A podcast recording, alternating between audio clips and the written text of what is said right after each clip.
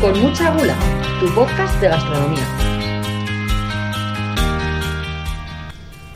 Hola gourmet, ¿os acordáis de ese recorrido que estábamos haciendo por los sabores de Andalucía? Bueno, pues hoy no tengo la suerte de hablaros desde tierras andaluzas, pero con este calor no sé si esto es Sevilla o Madrid. Pero bueno, voy a dejar las quejas para otro momento, porque la verdad es que os traigo un tema refrescante y desde aquí casi que huele a mar. Hoy vamos a hablar del marisco de las costas andaluzas. Vamos a hablar de Huelva, de Cádiz, de Málaga, de Almería, de toda la zona de la geografía andaluza que está bañada por agua salada. Y lo vamos a hacer desde el restaurante El Señor Martín, uno de los locales especializados en productos marinos que podemos encontrar en Madrid. No sabría decir si aquí huele a Mediterráneo o a Atlántico, pero bueno, esa es otra de las particularidades de las costas andaluzas. Lo que sí os puedo asegurar es que la compañía que tenemos es inmejorable para adentrarnos en este suculento tema. Aquí, a un lado de la mesa, tengo a Javier Tur, socio fundador del señor Martín, y al otro a Carlos Urritico Echea, actual chef al mando de las cocinas del restaurante. Bienvenidos, es un placer tenerlos a los dos aquí hoy. Gracias. Gracias, ¿qué tal? Bueno, voy a empezar por Javier y porque me explique un poco esta vocación que tiene hacia el mar el restaurante, además en exclusiva y especializado. Bueno, a ver, esa, esa vocación la empezaron mis padres, porque soy de, de Cádiz y allí si no hay mar, pues, pues no hay otra cosa. Entonces eso lo he llevado en la sangre desde, desde, desde que nací. Eh, el amor por el producto marino pues me viene también desde, desde pequeño. Mi padre era un gran aficionado a comer pescado y, yo recuerdo desde pequeño ir con él por los restaurantes de la costa y enseñarme a comer la cabeza de un salmonete cuando era algo que antes ya eh, eh, no se estilaba, todo el mundo se tomaba sus lomos y todo eso, pero la parte más interesante de, de, de los pescados muchas veces está en la, en la cabeza. De hecho es, una, es uno de los focos que tenemos en el, en el restaurante ahora, la, disección de, la cabeza de los pescados. Entonces, desde pequeño, eh, ya te digo que forma parte de, mi ADN. Luego hice una, una carrera en el, en el mundo de, la publicidad, yo creo, o quiero entender que, que, fue buena, estuve en marcas importantes, en BMW Automoción y en agencias de publicidad bastante gordas, tanto en España como, como de fuera. Entonces, una vez que eh, dije hacia qué quiero ser de mayor, de pronto vi que lo que me gustaría era unir dos de mis grandes pasiones. Por un lado, la gastronomía, una gastronomía sobre todo muy, muy basada en producto y eh, las marcas. Eh, entonces, eh, la pregunta era, ¿qué potencial tiene la creación de una marca dentro del mundo de la gastronomía? Y aquí estamos. Porque además vosotros aquí has hablado de afición, ¿no? De, de, Cádiz, de tu padre llevándote a restaurantes, pero tienes una pescadería también, ¿no? Empezamos de esa forma, cuando, cuando nos planteamos dar el salto al mundo de, más que de la gastronomía, de la alimentación, eh, una de las primeras dudas existenciales que teníamos era, empezamos eh, por un restaurante o empezamos como eh, proveedor de materias primas. Y la forma fácil de empezar era a través de restaurantes, de, perdón, de pescaderías, y abrimos dos pescaderías, una en el mercado de Chamberí y otra en el mercado de Chamartín que, bueno, como es un sector que no estaba muy evolucionado, vinimos con alguna pequeña idea y nos convertimos en, en los tuertos en el país de los ciegos, ¿no? Porque eh, de crear una estética un poco diferente, predominando el negro, dando explicaciones sobre los productos, eh, llevando a cocineros los fines de semana para que hiciesen show cooking, oye, empezaron a darnos premios que, que nos vinimos arriba. A raíz, de, a raíz de eso nos vino la oportunidad de dar un pasito en el aspecto cualitativo y eh, conseguimos entrar en el mercado de San Miguel, donde desde nuestro punto de vista era la forma de conseguir que el pescado que estaba expuesto lo pudiésemos cocinar en directo. Y, fue bastante bien y después de eso lo que nos vinimos ya arriba y dijimos vamos a crear un templo del producto con el conocimiento que tenemos y tal y fue conocer a Carlos y dijimos esto es lo que tenemos que hacer y, montar esto a, tope y lo que pretendemos en el restaurante es hacer una cocina eh, muy muy muy clásica, no invasiva eh, y traer sobre todo el mejor producto posible. El, eh, el, trabajo de Carlos consiste casi en un 70% en conseguir que las mejores piezas que hay en todo el litoral de, las costas españolas vengan aquí, ¿verdad, Carlos? Que, que muchas veces hablamos... Sí, de, hecho antes me preguntabas cuántos cocineros, cuántos cocineros estábamos en la cocina y te he dicho siete, pero luego me señalaba a mí, señalado a mí el último porque al final cocino mucho menos de lo que aplico en, en, en, hablar con contactos de lonjas, de, de, puertos, de, en, investigar si, si la temporada o si el producto que me está mandando de un sitio pudiera estar mejor en otra zona. Esta semana en concreto se ha pasado con el salmonete. El sam- est- está, estaba abriendo un salmonete de, de, de conil en concreto que, que- que me gusta mucho, pero sin embargo venía blando, excesivamente blando, no tenía el rigor mortis que tiene normalmente, no, no se comportaba bien. Eso quería preguntaros, claro, porque siendo uno donostiarra y el otro gaditano, al final aquí pasar los exámenes de calidad del señor Martín tiene que ser complicado. Bueno, supongo que hemos llegado ya a un nivel en donde o, o es excelente o no, o no o no lo queremos, básicamente. Es Por de lo tanto es muy fácil de entenderse, da igual si eres del sur, del norte o, de, o del este. Eso, eh, la consecuencia de eso está en la forma que tenemos de comprar el producto. Eh, nosotros eh, no compramos mucho en el mercado central, sino que nos vamos directamente a Lonja y a través de ojeadores y a través de contactos allí vemos quiénes son los que mejor compran, quiénes son los barcos que mejor tratan el producto y todo eso. Y lo que hacemos es llegar a acuerdos a largo plazo con, con esos personajes. Eso hace que al final nos manden siempre las mejores piezas, porque procuramos no discutir demasiado el precio, pero lo que somos intransigentes es con la Con la calidad. calidad. Y entonces, eh, si tú eres intransigente con la calidad, siempre te van a, a traer el mejor producto. Y nosotros, yo creo que nos jactamos de que posiblemente tengamos uno de los mejores productos de Madrid, si no el mejor. Y no Sí. solo tener uno de los mejores productos, sino también saber enseñárselos a la gente, ¿no? Porque yo he entrado por la puerta y lo primero que se ve es un mapa de la península ibérica con, las, eh, con los orígenes marcados, con el precio del producto, con eh, además en la fecha de procedencia, creo, la fecha en la que lo trajisteis. Bueno, ¿y eso por qué? Hombre, es, es consecuencia de- de- del- del trabajo que hacemos. Al final, para nosotros no es lo mismo. eh, mira, si hablamos más adelante de la gamba en concreto, por ejemplo, pues no es lo mismo una gamba, por aunque sea la misma especie, que sea de, de Isla Cristina, que sea de Sanlúcar, que sea de que sea de Garrucha, que sea de Denia, que sea de Palamós, que sea de Vilanova. Y bueno, vamos a encont- va- al final ponemos el foco tan, tan, tan, tan cerca de su área de hábitat habitual, donde comen, qué caladero se pesca, etcétera, que ¿De ya sale? que es Claro. obvio que, que tenemos que al menos reflejarlo al, al cliente y que sepa que bueno yo suelo decir que no tienen no tienen una bandera pegada en la espalda quiero decir no hablan diferentes idiomas ni nada las gambas pero pero bueno sí hay particularidades que vas encontrando efectivamente entonces pues bueno todo ese extra de información que tenemos nosotros al comprar por esa compra tan exhaustiva y tan eh, pormenorizada que hacemos de cada producto pues tenía tenía que verse al final Claro, y también Sí, sí, si te abasteces cliente, de, ¿no? de un- del, del típico proveedor, de un mayorista, mm, de un mercado central o cualquier cosa por el estilo, Claro. no, No, tienes, no tienes esa añadido, información. claro. Te lo puedo decir, pero ni tan siquiera eres... A mí ya me cuesta a veces que, que no, nos, que no nos den gato por liebre, ¿no? Claro, que, que, que, mundo. que, que no, que no nos intenten colar cosas que no son, como para- imagínate ya si compras a alguien que, que, que compra un montón de procedencias y cantidades, ¿no? No, Es imposible. Bueno, y bueno, sí. Para que veas hasta qué punto somos capaces de darle vuelta y de crear historias en torno a eso, el ejemplo de la gamba, justo antes de la pandemia, pues eh, no teníamos muy claro al final cuál es la mejor gamba, porque todas son muy buenas, como dice Carlos.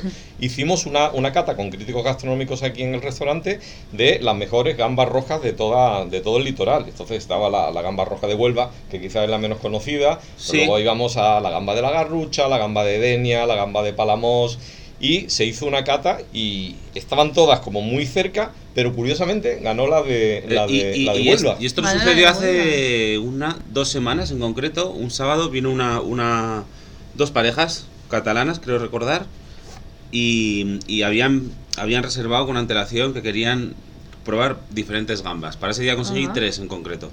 Pues tampoco puedes todos los días conseguir todas las procedencias, claro. Claro. Y otra vez ganó la de, la de Huelva, curiosamente. El- la frente- menos Qué conocida. bueno, qué bueno. frente a una de Palamos y frente a una de Denia. Ah. Son matices, al final no. Eso, eso iba a preguntar, ¿qué tiene de especial la gamba roja? Pues de yo creo que es que es más salina que las, Claro, las sí. yo a ver claro esto es como últimamente cu- cuando cuando me preguntan qué es lo que más me gusta del pescado cuando cuando exponemos el pescado y, y sus diferentes despieces yo últimamente digo que ya a mí lo de los lomos del pescado es lo que menos lo que más me aburre.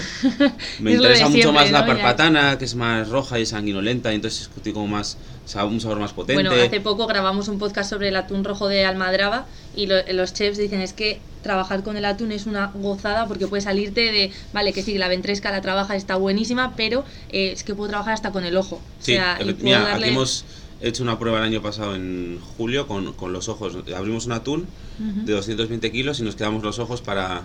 Es curioso, tiene como una membrana de, de- de- de bolas de grasa y colágeno por detrás que cuando lo metes en una sopa no se diluyen.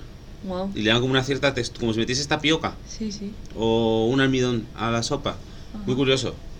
Es cierto que no, es complicado, claro, cada atún tiene dos ojos. Entonces, no. Claro. Yo les dije, oye, si sí, ¿puedo, sí. puedo tener de esto pues 20 kilos a la semana y me dijeron, Eh, no. no. Lo siento mucho, pero no. Y volviendo a la, a la gamba, eh, es que yo creo que hay dos diferencias básicas ahí entre, entre más que entre Andalucía o, o Cataluña o, o Alicante, es entre costa mediterránea y costa atlántica.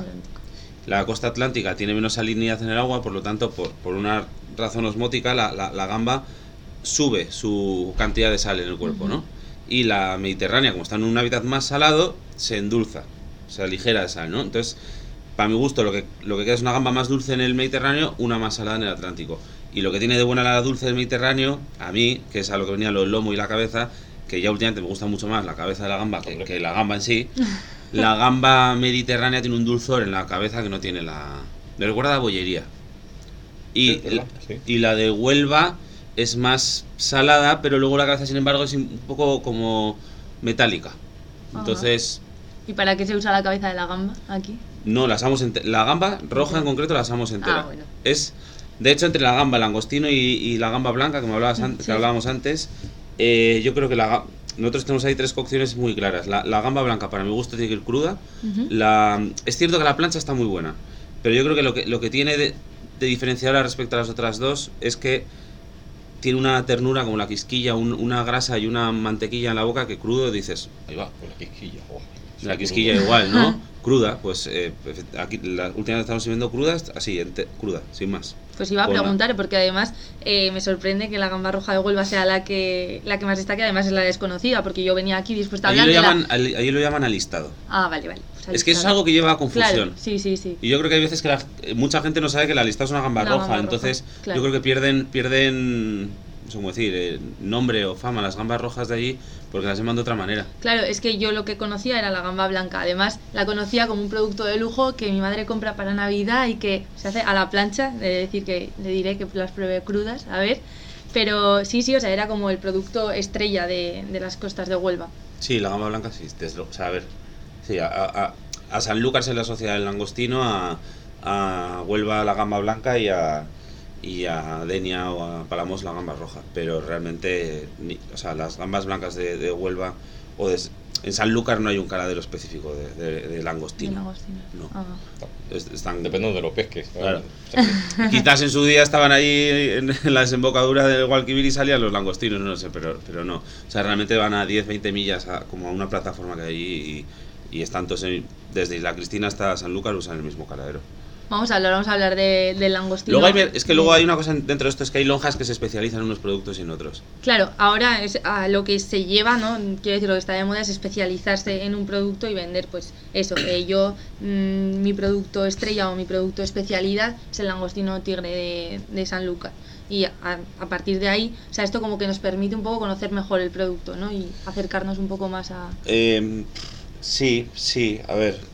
Yo, yo lo que pasa es que tendría, hay, hay que tener mucho cuidado con eso, porque es, es muy difícil saber realmente de cuál es la procedencia de cada... De cada- o sea, hoy en día el primer corte que tienes es la lonja.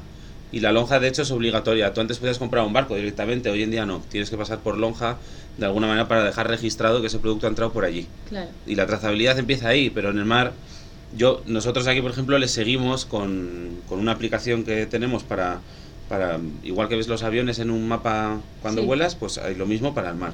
Y entonces, pues bueno, vamos Para siguiendo, los barcos vamos siguiendo a los barcos y entonces sabemos que han estado pescando en, en- en realmente en la zona de donde, de- del puerto de entrada. Pero te puedes encontrar mm, puntos en los que de repente un, me pasó la semana pasada, una gamba supuestamente de Palamos, veo el trayecto del barco y se había hecho a 12 nudos, pues habría hecho 120 millas para venir Ostras. desde algún otro punto del Mediterráneo, en línea recta, pues, con un tiro. Quiero decir, Lo Hay pillamos.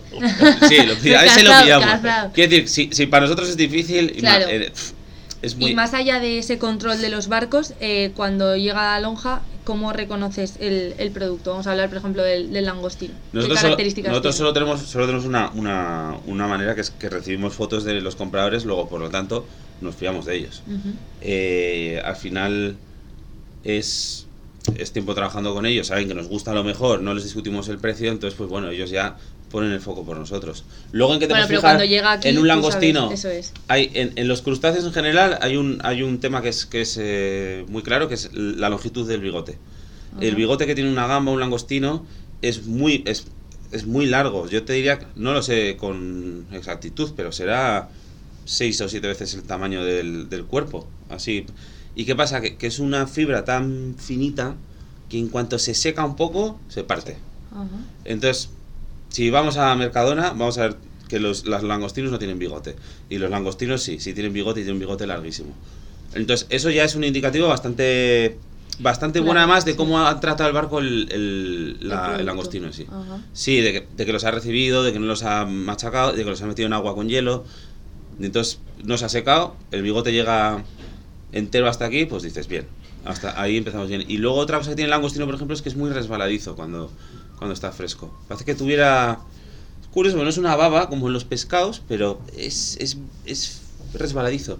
Es como si tuviese silicona, no sé cómo explicarlo. Como Son- parafinado. Son cosas que los consumidores finales desconocemos totalmente. ¿eh? O sea, nosotros Ya. llegamos aquí a la mesa y decimos, bueno, pues langostino, langostino y Claro. ya está. Y, y para adelante. Y Claro, luego. fíjate, si te empiezan a contar cosas como esas cuando te lo vas a tomar, al final Claro. eh, la experiencia que tienes en el momento de consumo pues es un poquito más completa que el hecho de, de que te sirvan el lomo y ahí que... Yo, ¿qué quieres que te diga? Yo me siento mucho más importante sabiendo todo esto y diciendo, ostras, pues este langostino tal ha salido de aquí, tiene estas eh, particularidades, estas características y cuando luego te lo comes puedes apreciarlo porque esas cosas se notan, ¿no? Dices, joder, pues es que al final es un producto de muchísima calidad que ha salido además de costas de aquí al lado y, y no se le da un valor añadido, ¿no? A toda esa experiencia de venir a, a comer fuera. Yo te voy a decir una cosa, que a- incluso a- hasta aunque no se aprecie, le da más valor. Hombre, claro. No, pues es algo que últimamente no, es que es, es más caro, pero ¿por qué, no? Porque Ujú. sabe igual que otro. Bueno, quizás puede saber igual de una vez pasado por la plancha, pero no es lo mismo. Ni tan siquiera el trato de la cadena de personas que hay detrás es el mismo, luego, por lo tanto eso también es, es importante y hay Claro, que- hay que sí. repercutirlo. Entonces, Y eh, eso es un tema valor, muy interesante claro. lo que ha tocado Carlos, que, que siempre cuando hablamos de la sostenibilidad, que nosotros estamos ahí Ujú. bastante metidos, eh, se habla siempre de la sostenibilidad del pescado. Y Claro. La verdad que el pescado, como lo tratan, nosotros intentamos que sean que tengan ya una edad para que hayan cumplido su ciclo biológico, eh, que sean piezas grandes porque hacemos economía circular y se aprovecha todo, todo el pescado.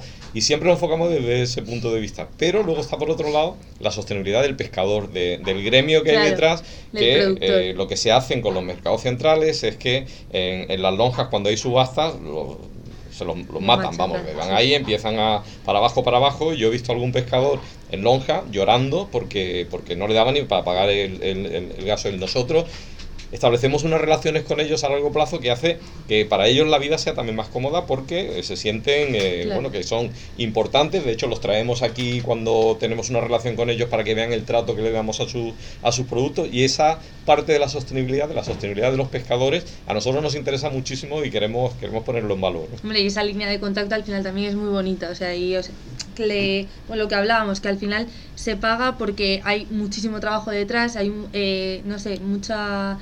eh, al final pasa muchos eh, exámenes, pues la calidad que tienes, el, joder, quiero que mi producto sea valorado, tiene que ser el mejor y para eso tengo que meterle muchísimas horas, tengo que analizarlo todo muy bien, saber dónde ir, qué día salir. Entonces, está eh, lo que dices, aunque no lo veamos cuando llegamos aquí a comer, es preciso tenerlo en cuenta y tenerlo en la cabeza para ponerlo en valor. A ver, no, no lo ves, pero lo notas. Es decir, al Sí. final, si, Claro. si tienes eh, el, el, eh, las, eh, el dato un poquito desarrollado, sí que te das cuenta al final de la diferencia entre Sí, algo sí. Que, que sea muy bueno a ser excelente. Hombre, Carlos Y- ha dicho antes que igual te sabe igual, no, ni o sea, yo creo que Es que Pero hay, hay un porcentaje de la gente alto que no nota muchas veces la diferencia. Quiero decir pero- que es que igual físicamente en tu boca tampoco va a desarrollar un sabor, un umami, un tal. Pu- Pueden ser ambos dos langostinos muy buenos.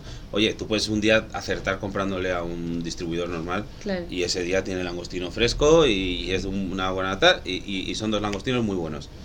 Hombre, Pero- a nivel diferenciar a un nivel de calidad sí que es más difícil, pero diferenciar lo que hemos dicho, un langostino de hace, hace Mercadona, poco, de lo que... hace- bueno, hace poco no, ayer en concreto lo hablaba, lo hablaba con, con una clienta que nos había mandado un vecino del barrio y, y bueno, pues hablando del tema del precio y tal, y le digo, supongo que cuando te compras un vestido de alta costura, la tela en sí no es que cueste 10 veces más que la misma tela puesta en otro vestido que cuesta menos, es que estás pagando un valor añadido En ese caso por su diseño, pero su diseño al final se traduce en Artesanía. mano de obra, artesanía, Exacto. personas Sí. y, y eso y todo eso que estamos hablando de que esas personas dentro de esa cadena estén, estén bien recompensadas, porque si no al final pues acabamos Claro. todos co- comiendo Efectivamente, en, ban- en bandeja envasado del Carrefour. ¿eh? Sí, sí, totalmente. Bueno, y vamos a hablar así del último producto que yo quería tocar. Ya hemos hablado de la, de la gamba de, de Huelva, tanto la blanca como de la roja, que hemos dicho que se llamaba. El alistado. Alistado. Alistado porque tiene listones rojos. Ajá. Allí en, en el sur es muy típico, en la costa gaditana es muy típico que los pescados con, con listones les llamen listados. Ajá. Sargo listado, eh, bueno, la hurta le llaman hurta, pero también hay si- sitios donde, donde le llaman... eh, es que hay... pf, es- Que te vuelves loco. Millones de nombres, claro, te vuelves el mismo loco. pescado que se llama de ocho formas Lo diferentes. hablábamos antes, que nos ha dicho como nombres científicos de varios pescados. Y yo decía, Carlos, es que no, le- no, me, no, no lo estoy ni imaginando, ¿no? O sea, No, no, pero, pero ni siquiera nombre totalmente. científico. Tú te vas al sur y pides una tortillita de camarones, el camarón es, la quisquilla es el pequeñito. Sí. Te vas al norte a Galicia, te pides un camarón y te, Sí. casi una gamba. Pues claro, eh, tú utilizas gamba para hacer la tortilla de camarones que tendrás Claro. un... Incluso se llama de la misma forma productos que son diferentes. Entonces, hay un Sí. cacao Claro, con todo, cacao con todo este tema. Bueno, pero... Genera pero- mucha discusión, ¿eh? Por ejemplo, con los de mi tierra que son muy, muy, muy empecinados, ya sabes en lo que tal. Allí, por ejemplo, le llaman quisquillón al camarón. Y, para, y, y- y quisquilla hace más referencia a esa quisquilla de, de- de motril, o la que es muy pequeñita, o la quisquilla del pico más largo y de huevo azul. Ajá. Y allí el quisquillón es el camarón. Pero tú no le puedes decir a uno de Bilbao que, que se está comiendo camarones. Son quisquillones, No punto. lo acepta, eh, no lo acepta. Pero Igual que le dices a uno de Santander que, que lo que está comiendo son anchoas y te dice, no, estos son bocartes. Es No te estás comiendo las sí, anchoas sí, a la sí. brasa. No, no, estos son bocartes.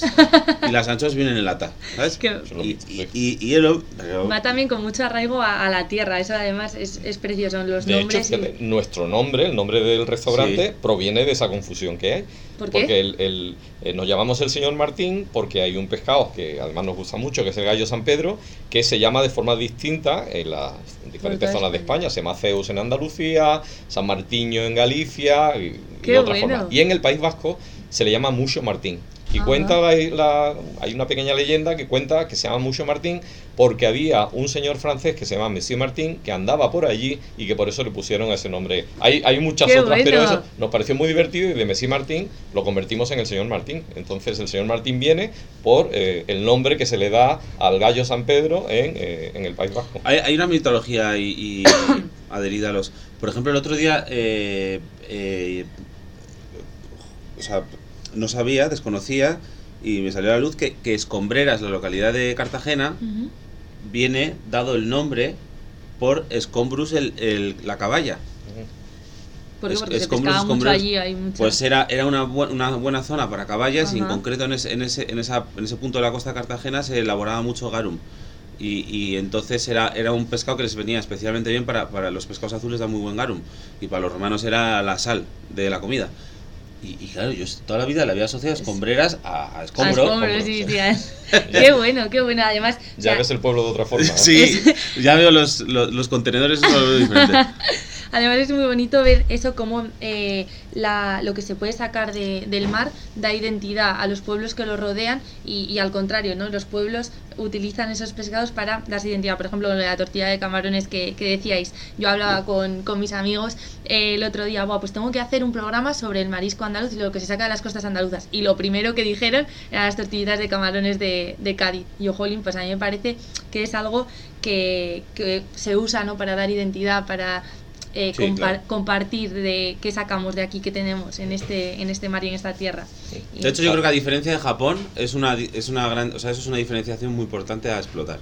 España tiene, tiene muy, muy marcadas las diferencias geográficas en torno a su recetario. Ujú.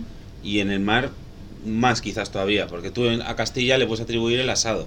Pero no vas a decir que el cochinillo o Solo el lechazo son solo uno de Riaza y el otro. No, o sea, es un poco diferente. Eh, pero en el mar está muy claro, la tortita de camarones es de, la, es de, es sí, de sí, Cádiz, es de Cádiz efectivamente. y- Sí, además, mira, anécdotas en torno a eso. Mi padre me enseñó que la tortillita de camarones, para ver si es buena, la tienes que poner al trasluz y si tú ves los ojos de los camarones, es que está bien hecha. Curioso, si ves una masa Claro, eh, opaca y todo eso, está hecho. Eso- Tiene eso que es ser casi translúcido y Ah. luego verte el camarón, la forma y los ojos. Qué bueno, Entonces, qué bueno. es- Además he de confesar que a mí me empezó a gustar hace poco. Yo de pequeña decía, no, esto, esto yo no me lo puedo comer, me va a estar aquí todo, la cáscara y todo del... y ahora me parece que es un, vaya, manjar para, para el gusto del paladar. Y eso también quería hablar con vosotros. Eh, ¿Cuáles son? Va- vamos a escoger pues estos tres productos, ¿no? La gamba blanca de, de Huelva, la gamba roja de Garrucha y el langostino de Sanlúcar. Eh, ¿Cuáles son las mejores formas para, para comer cada uno?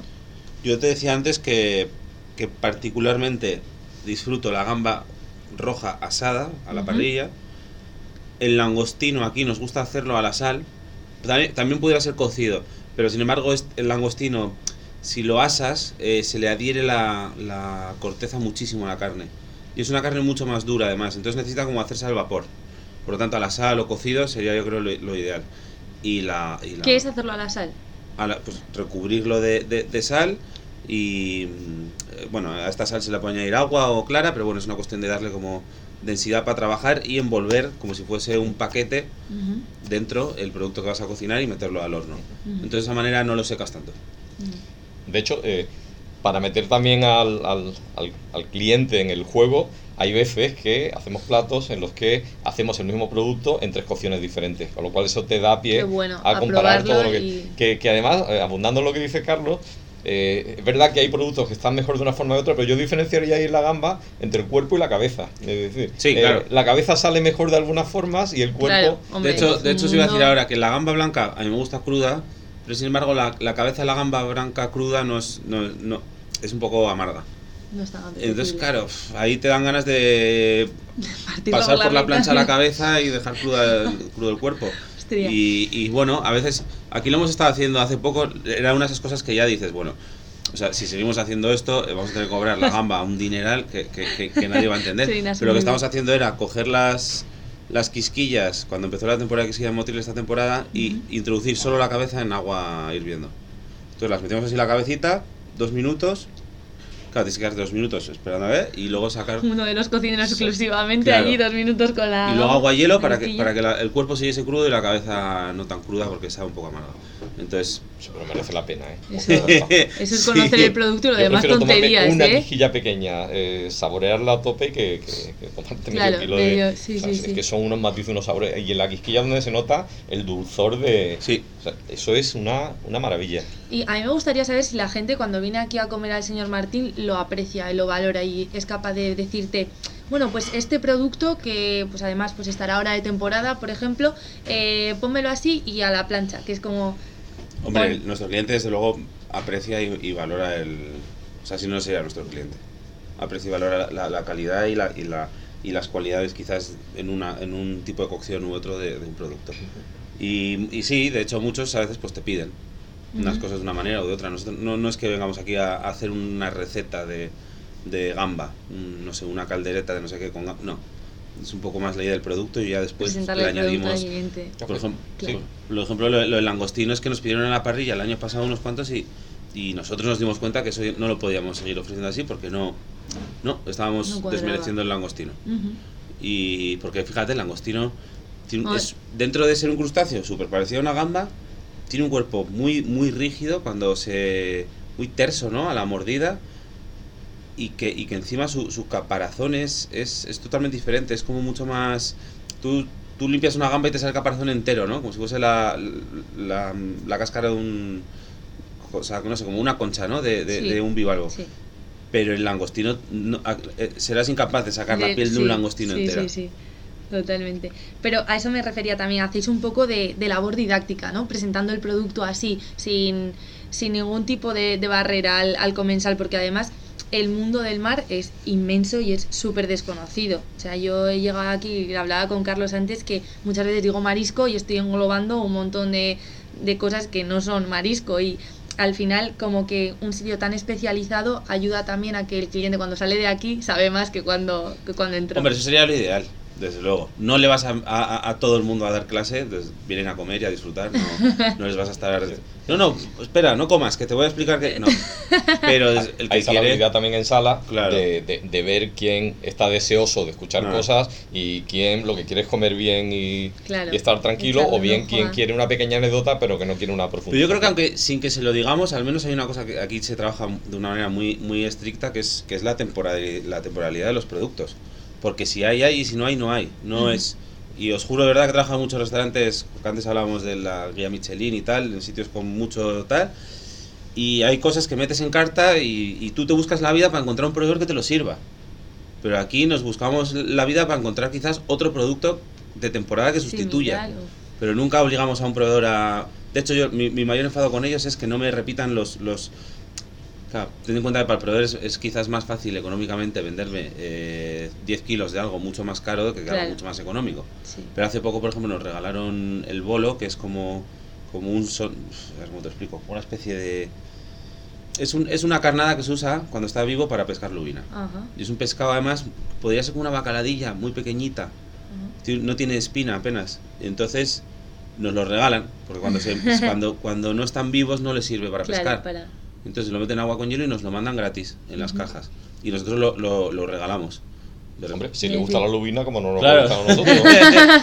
pues eso es una especie que, fíjate, nos la estamos regalando en una cadena que tiene un mensaje muy quizás bonito, ¿no? Detrás, pero, pero yo preferiría que me cobrasen por eso y que no me cobrasen tanto por, por una especie más común. Sí, sí. Porque al final, ¿sabes qué pasa? Que obligas al pescador también a ir a un, a, a un determinado tipo de pesca.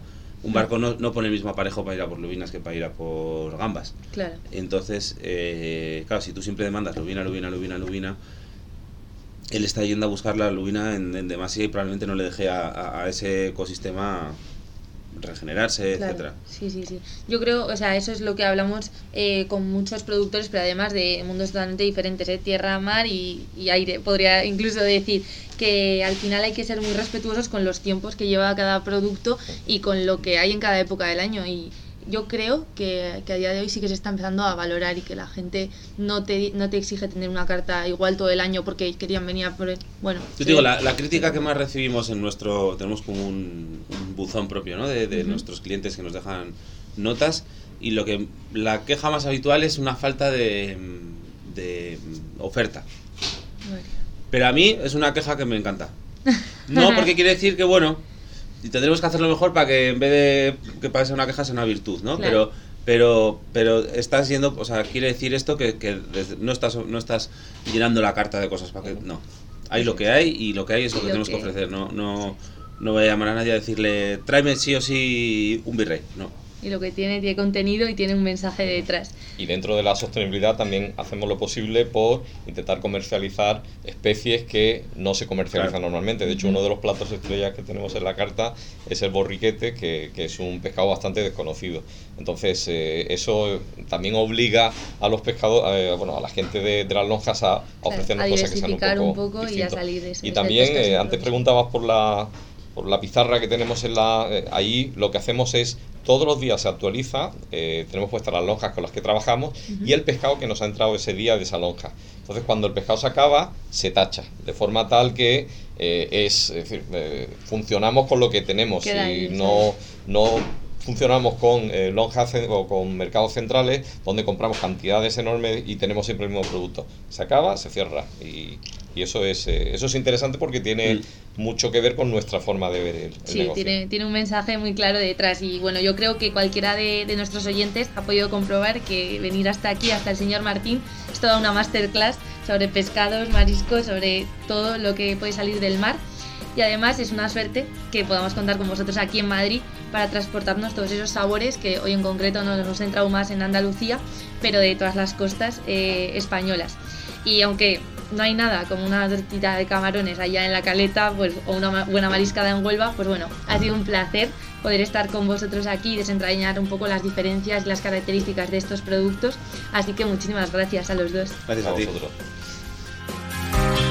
Con mucha gula, tu podcast de gastronomía.